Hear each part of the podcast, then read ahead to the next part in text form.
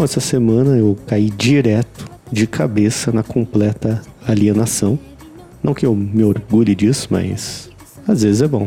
Eu caí como alguém que estava há muito tempo na abstinência e aí se derruba na abundância daquilo que te derrubava.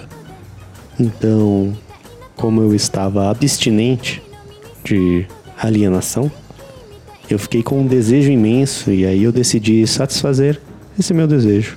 Tem aquela famosa frase, né, que a gente tem que buscar o equilíbrio, um pouco de droga, um pouco de salada. Eu ignorei, fui direto só para salada ou só para droga, depende do seu ponto de vista ali, da sua perspectiva, né? Aliás, perceber se você tá ou na droga ou na salada já é muito difícil. E não querer perceber isso já é uma alienação boa.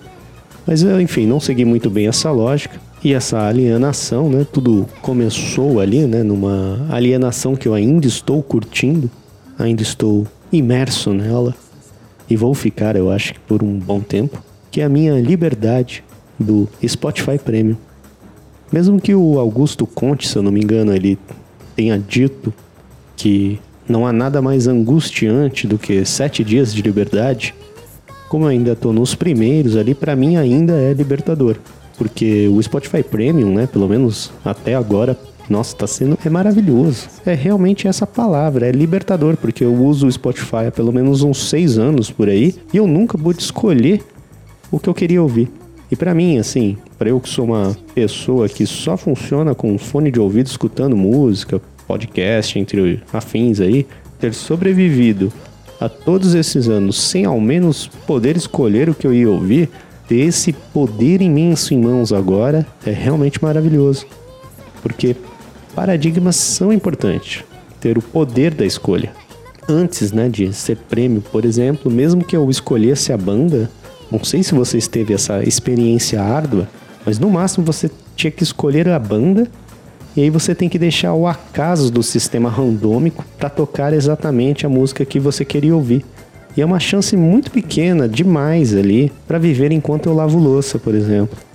Porque tem dias que essa chance que nunca vem, essa sorte de ter a música que você gostaria de ouvir ser tocada pelo sistema randômico, tem dia que nunca acontece. Eu já passei umas cinco louças lavando uma vez sem que a porra do Spotify tocasse a música que eu queria ouvir naquele momento. Aí você fica esperando. E aí aconteceu o pior, né? Caía naquelas playlists de músicas semelhantes que ele coloca ali para você escutar, que particularmente eu sempre detesto, né? Nunca é algo que eu quero ouvir, o que eu gostaria de ouvir, caso eu não conheça, enfim. É sempre uma condição de experiência frustrante. Então, se alienar disso é muito bom. Ir lá, abrir o Spotify no celular, vou lavar louça e toco play no que eu quero. Aí eu fiquei assim, imerso nessa condição de escolha e fiquei escolhendo um monte de música. Um monte de música que você vai deixando na fila. Quando eu vi, eu tinha 5 horas de fila. Eu agora eu vou ter que lidar com isso, em apagar, né? Porque se eu gerar 5 horas de fila, eu vou estar tá caindo de novo na não escolha. Porque eu vou ter esquecido a ordem que eu escolhi. Então, a minha liberdade vai tomar a minha própria liberdade. Mas enfim, voltando aqui, devaguei um pouco, como eu disse, eu me alienei de cabeça. O que, claro, naturalmente me fez refletir. Porque ao mesmo tempo, né, principalmente no momento que a gente está vivendo político e pandêmico, se alienar demais é muito perigoso.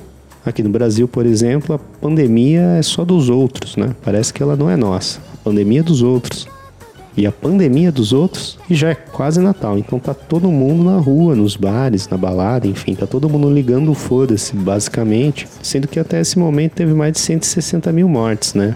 Mas ao mesmo tempo pensar só nessas coisas, em política, por exemplo, na pandemia, é de uma certa forma adoecedor. De novo, aquelas condições, um pouco de droga, um pouco de salada. Mas o problema, né, de novo, não quero ser repetitivo, é saber qual é a droga e qual é a salada. É difícil reconhecer. E, enfim, me acabei repetindo um pouco, mas inclusive me lembrei que teve uma pessoa, um ouvinte, assim, que mandou uma mensagem para mim dizendo que eu falei algumas frases repetidas, enfim, que ele não gostou muito do, de um episódio aí, e aí eu não sei quando foi que essa pessoa teve uma expectativa do ineditismo escutando esse programa, porque no piloto eu já disse que eu não criei nada de novo, que aliás era basicamente uma cópia mesmo. E assim, não tem como, são devaneios que estão na minha cabeça. Como são sempre meus, automaticamente a gente pode se repetir, né? E aí a gente pode falar mais do mesmo aqui. E eu nem ligo para isso, porque depois de uma certa idade a gente só se repete mesmo. A vida, aliás, é uma repetição, como em uma competição de ver quem aguenta mais se repetir por mais tempo. A gente então se repete todo dia.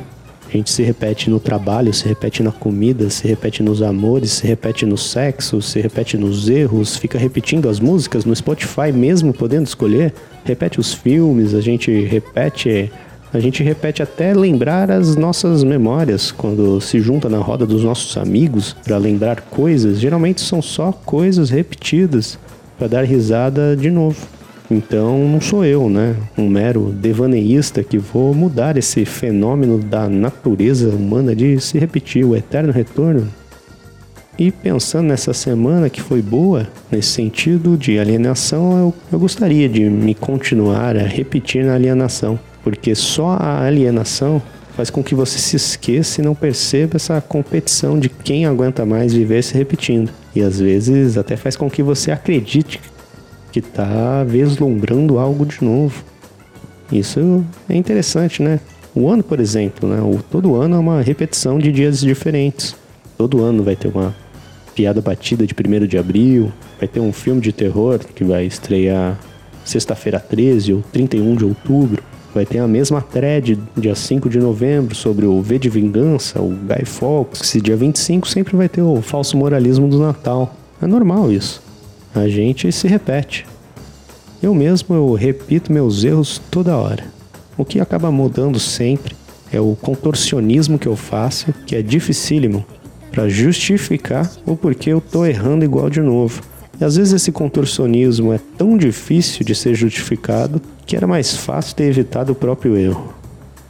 Mas enfim, assim, voltando novamente nessa minha alienação eu me alienei também nessa semana. Eu me alienei assim de cabeça nas eleições presidenciais dos Estados Unidos. Talvez você também tenha feito isso porque durou pra caramba, né? Mas eu incubi uma esperança, inclusive, na vitória do Joe Biden, como se fosse o Boulos ganhando em São Paulo. Confesso que eu fiz isso. Eu excedi essa minha alienação. Porque na verdade comemorar a vitória dele é só um prelúdio de como a gente vai se sentir comemorando uma eleição de um Luciano Huck da vida ou de um Dória, frente ao imbecil que hoje é presidente. Que, nossa, né? A eleição de um Dória da vida ser um alento na vida dos brasileiros é realmente um sinal de que a gente precisa de muita droga mesmo, de muita alienação e nada de salada. Que mané dedo no cu e gritaria o que? O negócio é droga e alienação. Não que a gente deva, lógico, reclamar de quem comemorou a vitória de Joe Biden. Eu mesmo falei, né? Eu comemorei. Na verdade, a gente comemorou mais a derrota do outro, né? Que é saborosa. Mas, enfim, às vezes é necessário se alienar, às vezes. Ficar na Matrix por um tempo é importante. É gostoso e é prazeroso. O problema é que quem só fica na Matrix, uma hora vira pilha pro fascismo. Então, sim, a gente tem que saber equilibrar até a alienação. Até porque para alcançar ou atingir, digamos, o equilíbrio dessa nossa sociedade podre moderna que a gente vive, a cada ação negativa equivale à necessidade de mil ações positivas. É, essa é a lógica. O estrago negativo então vai ser sempre maior, a gente vai estar tá sempre perdendo. Ou a gente desiste e fecha a conta, ou a gente segue contando, se alienando o que um dia vai ser bem melhor.